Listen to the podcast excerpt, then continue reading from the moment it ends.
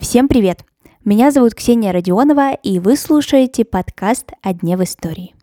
На календаре 21 февраля, и в этот день, в 1946 году в Лондоне, родился актер Алан Рикман. Сегодня актеру могло бы исполниться 77 лет.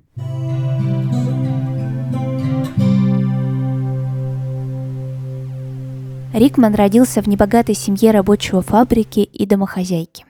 Когда будущему актеру было 8 лет, его отца не стало из-за рака. И все члены семьи поняли, что теперь нужно работать как можно больше.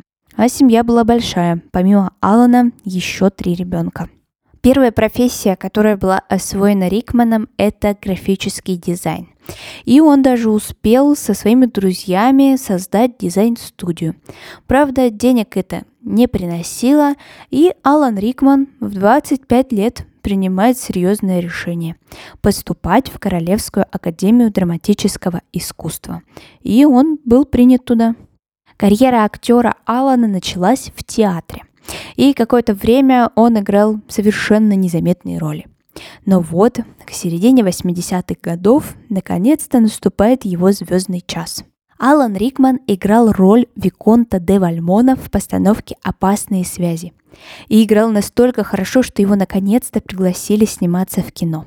Первая большая роль в кинематографе была получена Рикманом, когда тому было 42 года. В начале 20 века Американским институтом киноискусства был составлен список 100 лучших героев и злодеев в кинематографе. И персонаж Алана Рикмана стал одним из злодеев, включенных в этот список. А именно Ганс Грубер из «Крепкого орешка». Актера не стало в 2016 году, и уже после его смерти были опубликованы его дневники. 27 рукописных томов превратились в одну книгу, и она увидела свет совсем недавно, буквально осенью прошлого года. В свободном доступе некоторые отрывки можно прочитать уже и сейчас. Алан Рикман писал вообще обо всех сферах жизни. И о мировых событиях, немного о личной жизни, ну и, конечно же, о работе. И мне особенно интересно было читать моменты, связанные с Гарри Поттером. Небольшая предыстория к одной из записей из этого дневника – Изначально Алан Рикман не понимал, нужно ли ему играть роль Северуса Снейпа, потому что роль стопроцентного злодея он играть совершенно не хотел. И тогда у него состоялся разговор с создательницей Патерианы Джон Роулинг. Ей пришлось рассказать один из самых главных секретов в этой серии. То, что Северус все это время будет влюблен в Лили. Все-таки на момент начала съемок еще и все книги-то не вышли, и узнав все это, Алан Рикман соглашается на роль Северуса. И, наверное, эта тайна позволила ему настолько хорошо исполнить эту роль. Запись из дневника за 27 июля 2007 года. Я закончил читать последнюю книгу о Гарри Поттере. Снейп героически погиб. Поттер описывает его своим детям как одного из самых храбрых людей, которых он когда-либо знал, и называет своего сына Альбусом Северусом.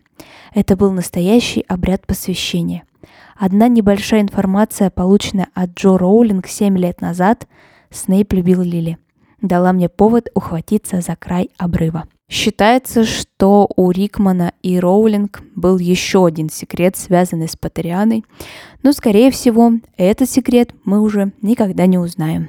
Из записи в дневнике. 7 февраля 2011 года. Я не говорю вам, какой реквизит я украл, или что сказала мне Джо Роулинг. Когда Рикману было 19 лет, он встретил любовь всей своей жизни. 18-летнюю Риму Хортон. Интересно, что пожениться пара решила только спустя 47 лет совместной жизни. В 2012 году в Нью-Йорке без гостей, без лишних глаз, актер и член лейбористской партии Великобритании решили узаконить свой союз. Последним фильмом с участием Рикмана стала картина «Алиса в зазеркалье». Правда, там увидеть его мы не можем, лишь только услышать. Голосом Рикмана в этом фильме говорит уже бабочка Абсалем.